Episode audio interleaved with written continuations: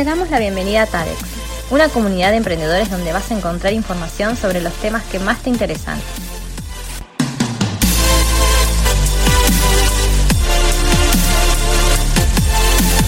Escucha nuestro nuevo podcast y no dejes de seguirnos en nuestras redes.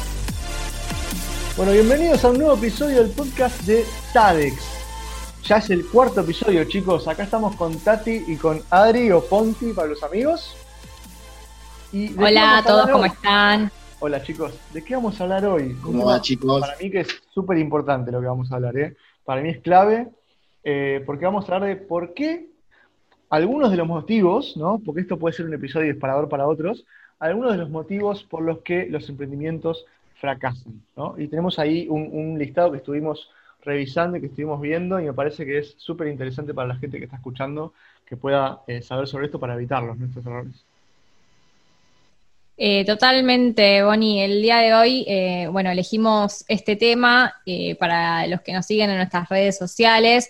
ya habrán participado de la encuesta que estuvimos compartiendo en nuestros, en nuestros estados, en nuestras historias. De hecho, muchos de los motivos que vamos a nombrar el día de hoy han sido mencionados por nuestros seguidores. Y vale la pena aclarar que eh, no todos son emprendedores. Eh, muchos opinaron desde la experiencia de amigos, de conocidos, o mismo eh, por haber leído estudios y análisis. los temas, bueno, y los motivos que hicimos como un breve resumen, porque la verdad es que cuando uno se pone a investigar, se pone a leer artículos, notas, análisis de consultoras, em, empieza a encontrar cada vez motivos y disparadores de estos, de estos motivos, ¿no? Eh, entonces podríamos hacer miles de podcasts hablando de estos temas. Pero, bueno. Estamos ubicando, ubicando, unos patrones, ¿no? También, o sea, como que hay cosas que se van repitiendo. Eh, exactamente, exactamente. Hay cosas y mismo terminás englobando otras dentro de, digamos, de, hay ciertas causas madre que eh, decantan en otros motivos más pequeños. Tal cual, tal cual, tal cual. Así que yo diría, chicos, si, si, quieren podemos ir empezando, así mantenemos nuestro, nuestro relojito, nuestro tiempo que venimos así como muy, muy específicos. Totalmente. Bueno, eh, como para ir arrancando, eh, creo que en esto van a estar todos de acuerdo cuando hablamos que uno de los principales motivos por los que los emprendimientos fracasan es principalmente por la falta de experiencia y la falta de un plan de negocios. Eh, ¿Y en qué radican eh, estos dos motivos que nosotros elegimos englobarlos en uno mismo? Porque eh, sentimos que están como muy relacionados cuando uno se pone a analizarlos. En primer lugar, cuando hablamos de la falta de experiencia, nos estamos refiriendo a cuando uno empieza a encarar un proyecto y no se detiene a analizar ciertos puntos claves, como por ejemplo hacer un mini análisis de mercado, una investigación de mercado, que lo podemos hacer con los datos que, encontramos día a día. Hoy en día con el Internet eh, podemos sacar información con muchísima facilidad. Em, podemos analizar, por ejemplo, quiénes son mis principales competidores, a quiénes están haciendo un producto similar al mío, si yo estoy más o menos eh, a su altura, si estoy en condiciones de competir con ellos o no. Eh, y también habla de, un punto muy importante eh, dentro de la falta de experiencia, que es el poder analizar la capacidad que yo tengo para poder hacer frente a ese mercado. Y cuando hablamos de, la capacidad, eh, estamos hablando de capacidad para responder pedidos, la capacidad en cuanto a mi experiencia con ese producto, a la experiencia que yo puedo llegar a tener trabajando con ciertos clientes, porque también el cliente es un tema muy importante, que ya lo vamos a nombrar más adelante. Eh, y bueno, y por parte de la falta del plan de negocios, no estamos hablando que este tema ya lo estuvimos debatiendo eh, fuera de cámara con los chicos, que no estamos hablando de un plan de negocios de hacer un análisis de 1500 matrices eh, del, lienzo Canva, estábamos hablando que, es una matriz que está buena, pero lleva muchísimo tiempo, es una matriz muy específica que si les interesa podemos eh, comentarla en otro podcast porque es un tema quizás mucho más teórico que práctico. Em, cuando nos referimos a la falta del plan de negocios, hablamos más que nada eh, dentro del análisis de mercado que les nombré antes, estamos hablando de un análisis más de costos, de rentabilidad, em, más orientado para las finanzas, que de hecho de este tema hablamos con Víctor, ¿no, chicos? Tal cual, y de hecho creo que lo vamos a retomar porque eh, liga mucho a este tipo de temas, ¿no? Es básicamente, o sea, es ir a lo sencillo, no estás comenzando un negocio muy chiquito, no tenés que hacer todas estas matrices y todo, simplemente pensar, tener coherencia con los números, ¿no? Decir, bueno, voy a poder afrontar esto, ¿qué pasa si de repente me va bien y, llegan 50 clientes? ¿O qué pasa si eh, un mes no tengo clientes? O sea, tengo que saber más o menos cuánto voy a poder aguantar, tener algún tipo de fondo, eh, tener coherencia y sentido común en los números de decir, bueno, puedo afrontar este, este emprendimiento, puedo comenzar por acá, hay muchas cosas de esto que la vamos a ir hablando en los demás puntos, ¿no? Pero es un poco eso, no es un super análisis. Eh, es que, a ver, yo creo, chicos, y, vamos a ver si ustedes concuerdan conmigo, que cuando hablamos de planos de negocios, ¿no? Por ahí la persona que no está acostumbrada o que por ahí no, no hizo una carrera universitaria, una graduación, un MBA, se imagina justamente esto, ¿no? O sea, plano de negocios se debe imaginar eh, muchas hojas, muchas matrices, mucha... Y en realidad tiene, que ser, digamos, algo simple. Puede ser en un Excel o puede ser en una hoja, pero como decía Tati, sí sentarse a decir, bueno, ¿a qué me voy a dedicar? ¿Qué voy a vender?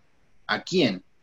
¿Qué competidores tengo? ¿Cómo está funcionando el mercado? ¿Está sirviendo o no está sirviendo? Eh, ¿Estoy llegando? ¿Es algo nuevo? ¿No es, digamos, pero algo básico, algo simple. Pasa que creo que en la gran mayoría de los emprendedores normales, cuando se habla de plano de negocio, les genera como un cierto rechazo, porque se imagina esto, ¿no? Gráficos, curvas, números, eh, y, mil páginas como diciendo, bueno, no, yo no tengo nada que ver, se lo dejamos a, los, a las grandes cabezas. Pero, digamos, estamos hablando de algo simple, ¿no? Como decía Tati, como decía Bonnie, conocer, conocer un poco a qué me voy a empezar a meter, o sea, a qué se va a dedicar mi proyecto, eh, competidores, lo que piensan los consumidores, lo que quieren, lo que están buscando, rango de precios. Eh, bueno, algo, algo simple, ¿no? Cuando hablamos de plano de negocios. Sí, y aparte, otra cosa, que es em, que dentro de este plan de negocios, que como bien mencionabas vos, eh, Ponti, que si bien siempre está la parte, por ejemplo, académica que te lleva a hacer un plan de negocios más estructurado, desarrollado y analizado, que a ver, está bueno para ciertos modelos de negocios y cuando uno está encarando eh, directamente el proyecto de hacer el plan de negocios, pero cuando uno quiere ponerlo en práctica, em, lleva mucho tiempo desarrollar un plan de negocios propiamente dicho. Entonces uno lo tiene que ir armando. Por eso, lo principal es que uno vaya de a poco, que vaya en etapas. Y empezamos por lo más importante, que es esto, decir, bueno, como dijiste vos, eh, ¿qué voy a ofrecer? ¿A quién se lo voy a ofrecer? ¿Quiénes son mis competidores? Eh, ¿En dónde estoy parado yo hoy en día? Y algo que también, que no habíamos, que no nombramos hasta ahora, que es fundamental, que de hecho muchos de nuestros seguidores en la encuesta que hicimos lo, lo mencionaron, que es el no tener un objetivo claro. Exacto. No tener un norte. Cuando vos arrancás porque decís, che, qué buena idea, bueno, más sí, me mando. Pero no tenés el objetivo del todo claro, es decir, ¿qué, es lo que quiero lograr yo con esto? Ahí es cuando eh, empieza a haber esa, esa incertidumbre y, uno se pierde, ¿no? Sí, lo va cambiando de objetivo en el medio durante la marcha, ¿viste? A veces. Porque al, no haber fijado un, un, objetivo, o varios, ¿no? Porque puedes tener dos, tres, pero un objetivo claro desde el principio y mantenerlo como guía en todas tus acciones, es probable que vayas cambiando de objetivo durante la marcha porque uno se enamora de una idea y si no la bajas a tierra y si no la bajas a un proyecto, como decíamos, un plan de negocio, es difícil que después la puedas continuar. Y al no tener un plan, no tener algo armado, decir, bueno, yo sé que durante el primer año esto va a ser así, que no va a redituar o lo que fuera, y no sé, eh, probable que te caigas si, si no estás pensando en, en, el largo plazo y pensando en un proyecto más grande. ¿no?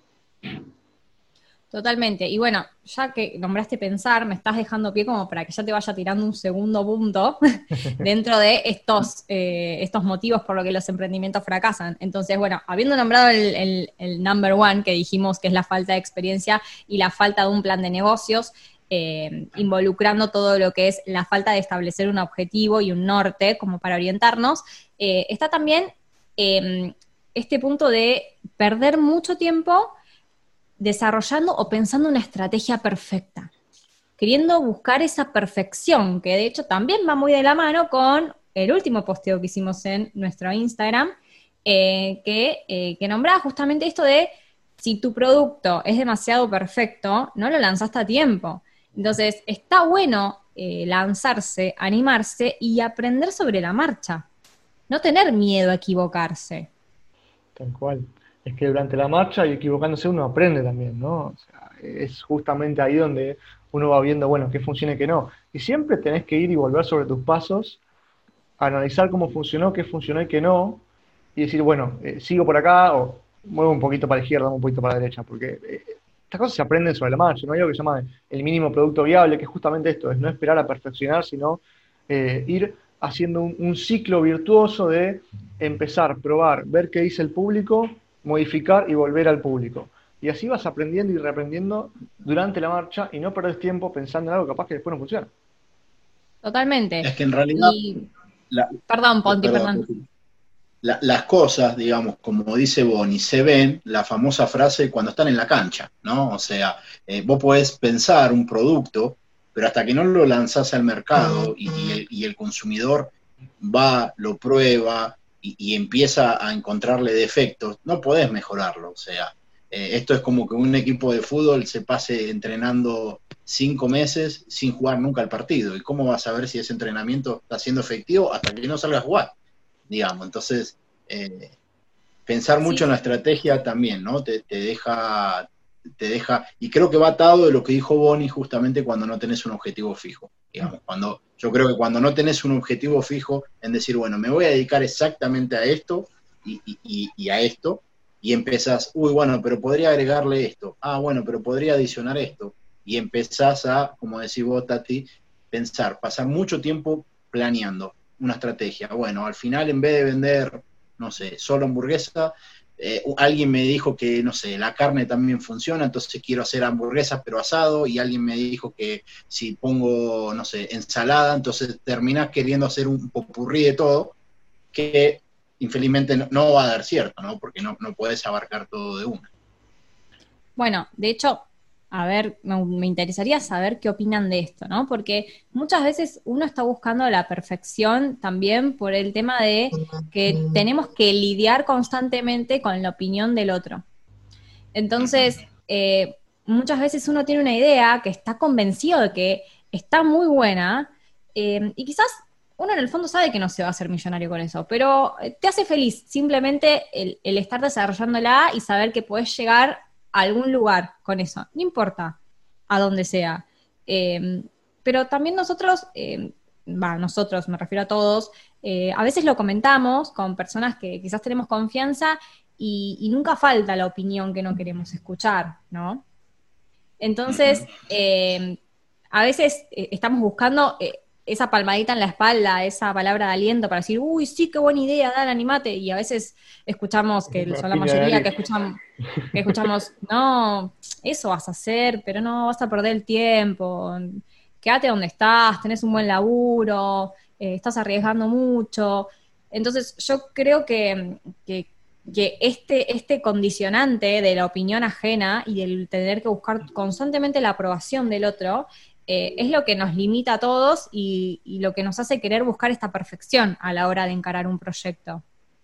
Hay una frase que me había quedado grabada que todo lo que estás diciendo me recuerda a eso, que es este, ¿qué dirá la gente? Y creo que es como la frase que más sueños mata en, la historia de la humanidad, porque es, y a veces la gente no es el verdadero de la esquina, es tu familia, eh, tu pareja o, tu mejor amigo y eso impacta porque uno confía en esas personas. Entonces, cuando una persona de mucha confianza te dice, no, quédate en tu laburo, estás tranquilo, no te metas en ese quilombo, eh, a uno le pega esa opinión. Y a veces no es una persona, son varias. Entonces, eso también desarrolla que ante la primera de cambio que ves que no sepa dónde ir, ay no, mejor me quedo en mi laburo. Regular. Totalmente, totalmente. Y esto me está, me da pie a comentarles otra que es cuando uno está muy solo en los emprendimientos que encara, ¿no? Porque a veces, eh, por ejemplo, ¿no? Nosotros, que este emprendimiento lo empezamos entre tres. Entonces, es como que nos damos motivación constante. Cuando uno encara un proyecto, y bueno, si es con amigos, mejor, eh, busca esa motivación. Porque, a ver, somos seres humanos y no estamos 100% motivados los 365 días del año, las 24 horas del día. Entonces, el, cuando uno encara un proyecto unipersonal, y, se bajonea, que es totalmente normal que te pase, y no tenés ese empuje, esa persona que, te lleva, que te cambia, que te cambia el ánimo, que te cambia la energía, es muy difícil. Eh, entonces, eh, es importante el tema de, evitar estar solo, para evitar esta falta de motivación, el, rodearte de gente capaz, ¿no? Este es otro tema súper importante a la hora de evitar el fracaso en un emprendimiento. No sé qué opinan. El, trabajo en equipo, perdón, Ponti, habla, habla que estaba siguiendo.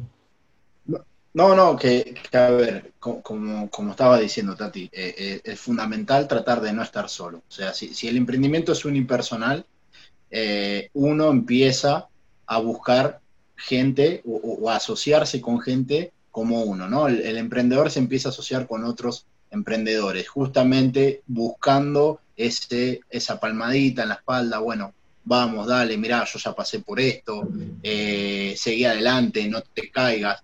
Eh, porque si no pasa como decías vos, ¿no? Si, uno simplemente está pensando en, el qué dirán y se queda con lo negativo, porque lamentablemente siempre va a pasar que algún familiar, amigo, novia, lo que sea, te diga, ah, esa idea tenés, ya existe, como diciendo, ah, no, no, no hagas eso, o mierda, ¿no? O sea, para esto me está contando la idea. Entonces, uno empieza a, si uno está convencido con ese objetivo, con lo que quiere, se empieza a asociar con gente positiva, ¿no? Eh, así que es importantísimo, es importantísimo el, networking, el buscar gente que, eh, te sume, no que te reste, ¿no? quedarse solo creo que te termina llevando a la desmotivación y al cancelar el proyecto, no hacerlo o dejarlo por la mitad. Creo que ahí, este, en, lo que es trabajo en equipo, digamos, para mí hay así que me viene a la mente ahora son dos puntos principales, que es uno es compartir una visión, porque vos podés eh, estar en desacuerdo en muchas cosas, pero compartir una visión común, que es lo que hace que nos una un proyecto. Y por el otro también desafiarse, ¿no? Porque a veces uno está solo y, no tenés a nadie que eh, te diga, no, yo no haría esto, haría esto, o sea, pero en, constructivo, ¿no? Es decir, una crítica constructiva, un desafío, decir, no, pará, podemos hacerlo de otra manera, podemos hacer otra cosa.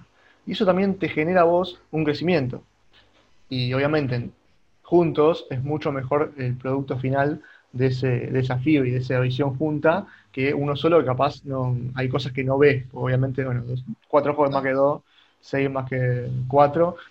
Ya igual si somos 200.000 se complica, pero... Muchas manos en un plato. Claro. No, totalmente. Y a ver, el, tema de, del emprendimiento unipersonal, el estar solo, la falta de motivación y el rodearse de gente capaz, justamente apunta a que también a la hora de elegir tu equipo, como estabas nombrando vos, Bonnie, eh, busque gente que piensa aproximadamente, bueno, no que piense igual que vos, que, que tenga una misma orientación, que, que, tengan un objetivo compartido, porque no necesariamente tenés que estar con personas que piensan 100% igual que vos, porque si no, no tendría sentido. Mm. Eh, pero el, rodearse de, gente capaz también evita los problemas de convivencia. Porque si, si todo el tiempo disentís y no podés llegar a un acuerdo, o sea, está bien eh, no estar 100% de acuerdo, pero en algún punto tenés que llegar a un acuerdo, porque si no, no hay proyecto que, prospere así.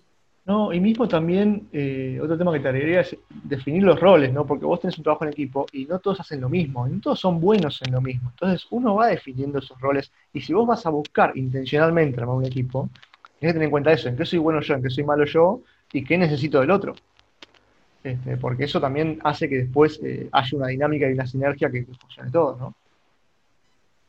Sí, totalmente. Y, en el famoso eh, aprender a delegar, ¿no? Que, que, eh, muchas personas, en muchas personas cuesta, ¿no? Eh, pero bueno, también el saber delegar, justamente, el rodearse o armar un equipo y, saber delegar te va a permitir que vos te puedas enfocar en lo que vos sos bueno, como, como decías, Bonnie, y dejar a las personas que son buenas en lo que por ahí vos sos débil que lo hagan de una mejor, de una mejor manera. Pero para eso también hay que saber delegar, ¿no? O sea, para traer a una persona y, no dejarla ser, eh, complica, ¿no?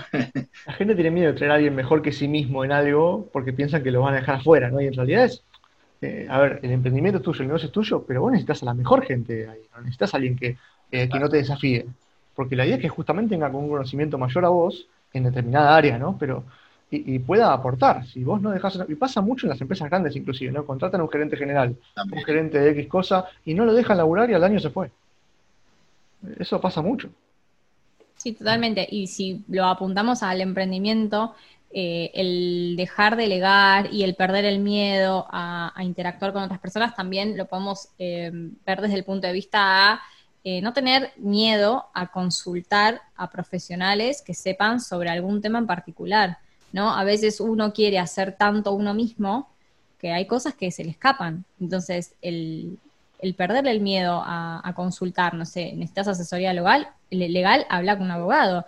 Necesitas asesoría en lo que es marketing digital, bueno, consulta con alguien que sepa el tema. No quieras hacer todo vos. O sea, está bueno que el emprendedor eh, explote su capacidad al máximo, pero que después sepa cuál es su rol y qué puede delegar para poder eh, ser mucho más productivo el mismo.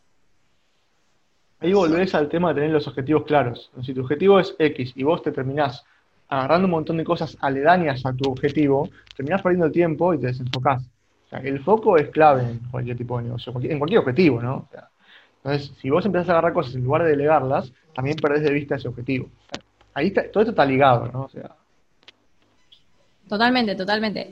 Y, a ver, otro de los motivos que, eh, también es, importante que está bueno nombrarlo es aquellos emprendedores que quieren empezar con todo. Como le decimos, los que quieren empezar a lo grande. ¿bien? En vez de ir de a poquito, ir creciendo de a poquito, quieren arrancar con todo. Ya todavía no tienen clientes y ya tienen la oficina alquilada, tienen el sillón de cuero comprado, tienen cinco escritorios, cinco computadoras y todavía no tienen un solo cliente. ¿Conocen gente así? Todos tenemos un amigo así, Sí. Pero es muy común, ¿eh? Porque uno es como que, no sé, conseguís tu primer cliente y dices, bueno, ahora me voy a comprar eh, el, sillón, eh, no sé qué, para mi oficina, no sé qué. O sea, aquí en una oficina del centro y son dos personas. Hay cosas que son innecesarias, ¿no? Eh, y de hecho hay una, hay una palabra que no la tengo en castellano, pero en inglés es bootstrapping, que es empezar con lo mínimo.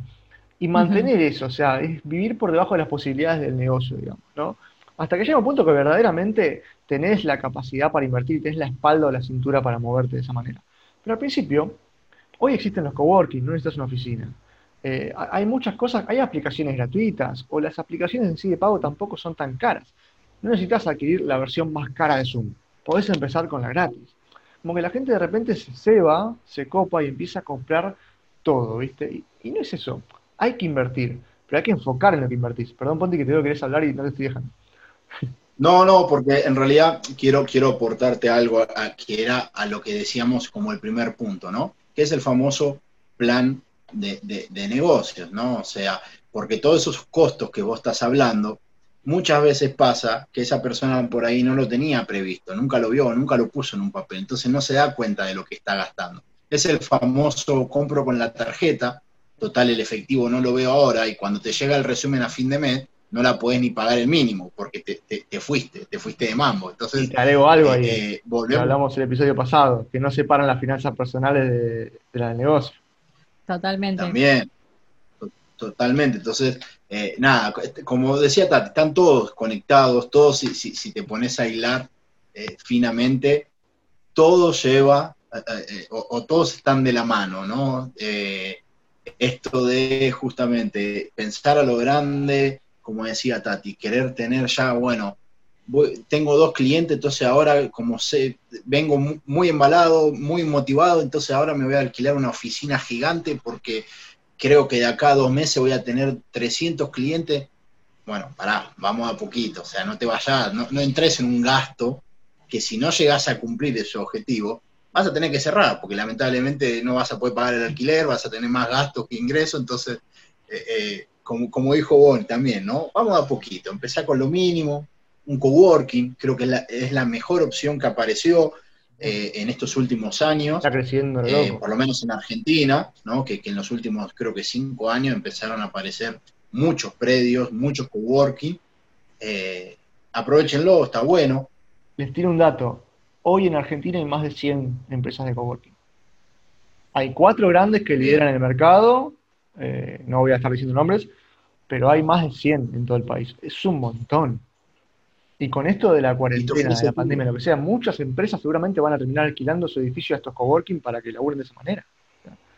Es una tendencia que va viendo. Mira, yo, te doy el ejemplo, Bonnie, de donde yo trabajaba eh, el año pasado, y ellos alquilaban un, departamento, o en realidad eran dos, era un piso entero, eh, y al lado nuestro inauguraron un coworking el año pasado.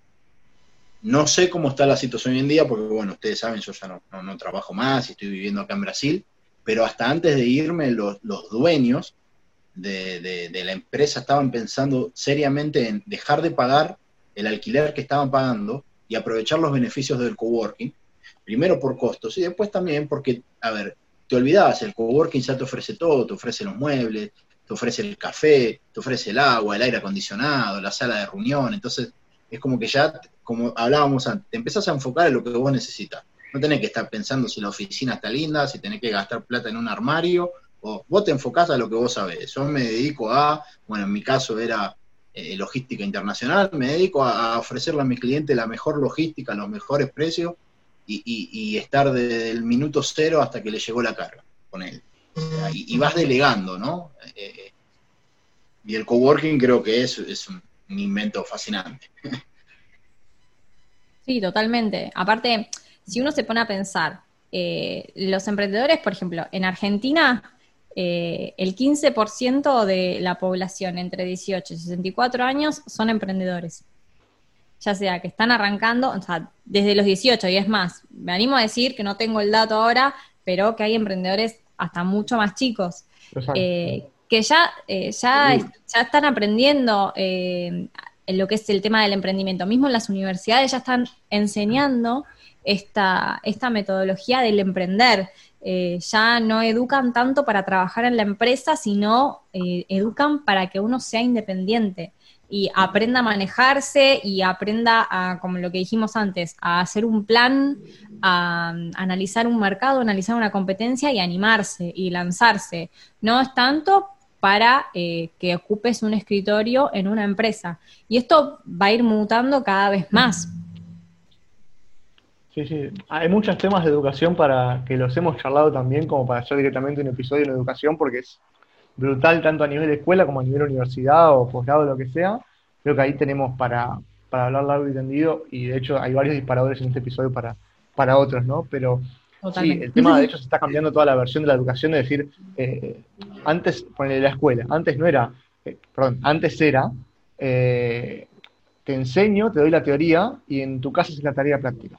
Ahora es al revés, ahora se está pensando a nivel cuarentena ya y, para futuro, decir, no, la teoría aprendela en tu casa, mirate los videos, lee el material y en casa, en la escuela hacemos taller, que te explico a hacerlo, te ayudo a que te salga. Y eso me parece mucho más productivo. Totalmente. Totalmente.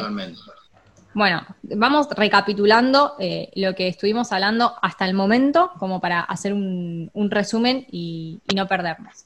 Dentro de los puntos más importantes que estuvimos nombrando del por qué los emprendimientos fracasan, hemos nombrado hasta ahora la falta de experiencia, y la falta de un plan de negocios más orientado a lo que es el análisis de mercado, la competencia y las finanzas, que está muy relacionado con nuestro podcast anterior. Para quienes no lo escucharon, los invitamos a que lo escuchen, que está súper interesante.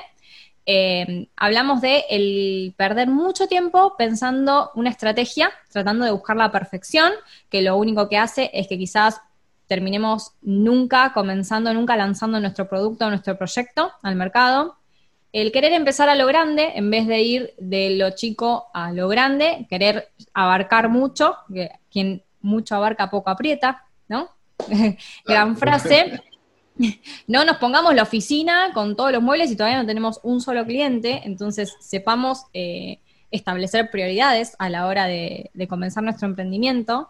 Eh, y también hablamos de lo que es la falta de, motivación cuando uno tiene un emprendimiento unipersonal eh, o sea, cuando estás solo emprendiendo y también el rodearse de gente capaz, el poder crear y poder formar un buen equipo de trabajo.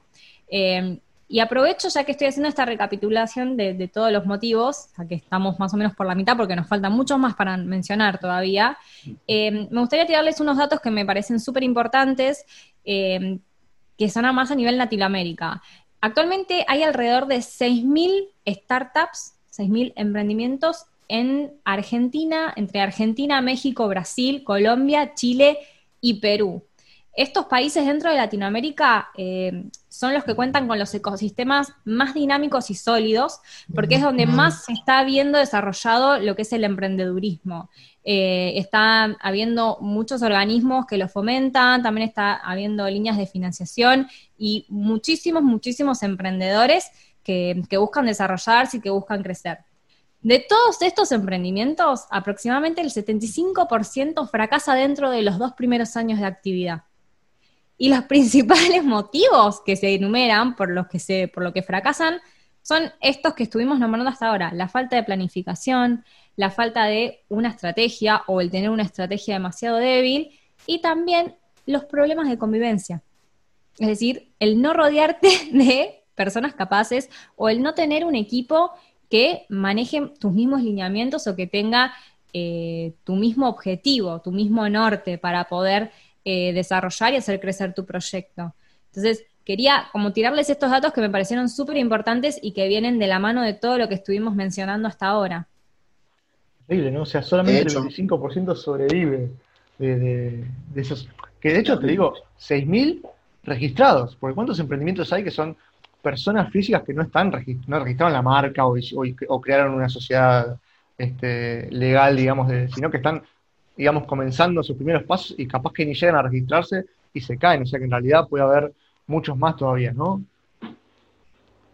Exacto, sí. Bueno, y, eh, agregando esto que, estos datos que decía Tati, acá en Brasil, por ejemplo, se le está dando mucha prioridad a lo que tiene que ver con emprendedores y justamente de empezar a formalizar la economía, ¿no? Porque, digamos, el emprendedor eh, eh, que se registra, digamos, y que empieza a trabajar en, blanco, por así decirlo, ayuda también a lo que es la economía del país. Y, acá en Brasil se le está dando mucha importancia, los emprendedores acá están creciendo con esto de la pandemia, obviamente ayudó un montón, pero ya venía con, índices muy altos de, de nuevos proyectos, nuevos emprendedores.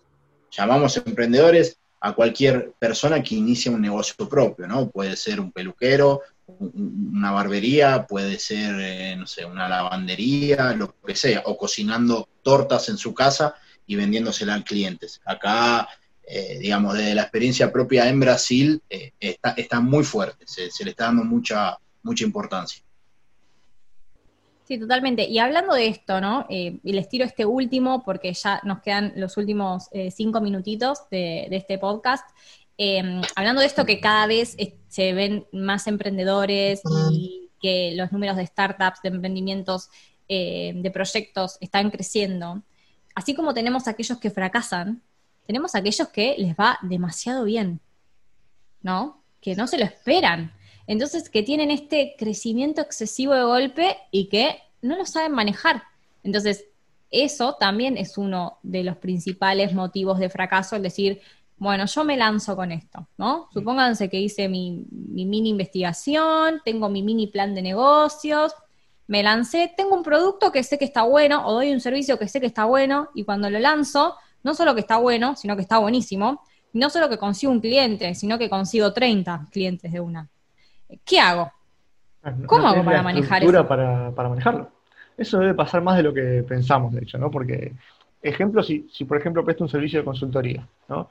Y yo tengo determinada cantidad de horas en el día y en la semana. Pues si se me inscribe más gente de la que yo puedo atender, ¿cómo hago? Termino prestando un mal servicio, termino perdiendo a esa gente. Se van con otro, los perdí, perdí el mercado. Entonces, eso, si no lo solucionamos rápido, porque eso también es sobre la marcha, como decíamos, ¿no? De ir este, mejorando algunas cosas, si de repente no delego algo y no dedico más tiempo a eso, o si no eh, contrato un servicio eh, no sé, alguna aplicación para, calendarizar a la gente o algún tipo de cosa que me permita laburar con varias personas al mismo tiempo, o lo que fuera, perdí. Si no me readapto rápido, perdí. Yo creo que esto pasa muchísimo. Algunos directamente crecen tan rápido que se venden a alguno de los grandes eh, compradores de empresas que conocemos por ahí, ¿no? Pero otras eh, se caen en el medio.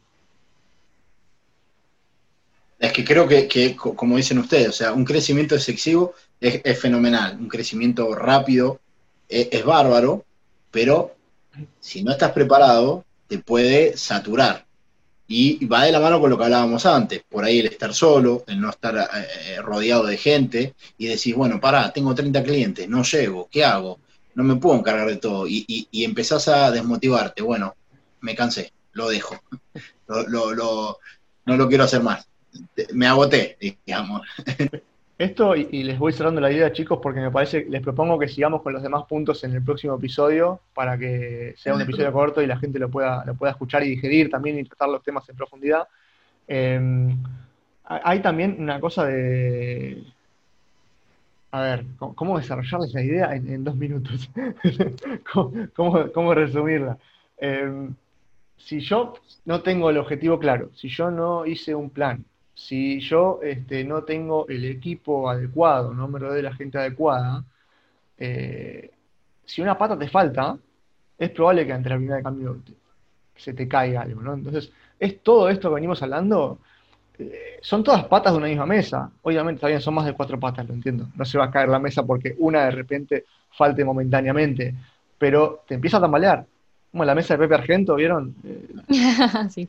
Eh, sargento, bueno, es un poco así, empieza a tambalear la mesa, entonces hay que poner este, una pata más, digamos, ¿no? Eh, creo que, no sé si la idea la desarrollé muy, muy coherentemente, pero... Sí, sí, se, entendió, se entendió. Eh, es como que tenemos un, sinfín de motivos de fracaso, pero también tenemos muchas cosas para diversificar y evitar caer en estos motivos de fracaso. Pero bueno. momento, digamos, ¿no? O sea, no es que. Claro, sí dejamos con este, esta última, este último motivo de, eh, crecimiento excesivo como pie para nuestro próximo podcast, que nos quedan eh, varios motivos más para, comentar, eh, pero lo último que, quiero decir de esto es que, bueno, que el crecimiento excesivo no nos tiene que llevar a descuidar a los clientes. Entonces, dejo eso como para que arranquemos nuestro próximo podcast hablando desde ahí y siguiendo con el resto de los, de los motivos por los que los emprendimientos fracasan. Buenísimo ese Así que bueno, buenísimo chicos. Nos vemos en el próximo episodio. Así que bueno, un placer como siempre compartir con ustedes y bueno, muchas gracias a todos los que nos escuchan y nos vemos en el próximo episodio de Aprendiendo con Talex. Buenas tardes chicos, nos vemos. Chao, chao. Chao, chao.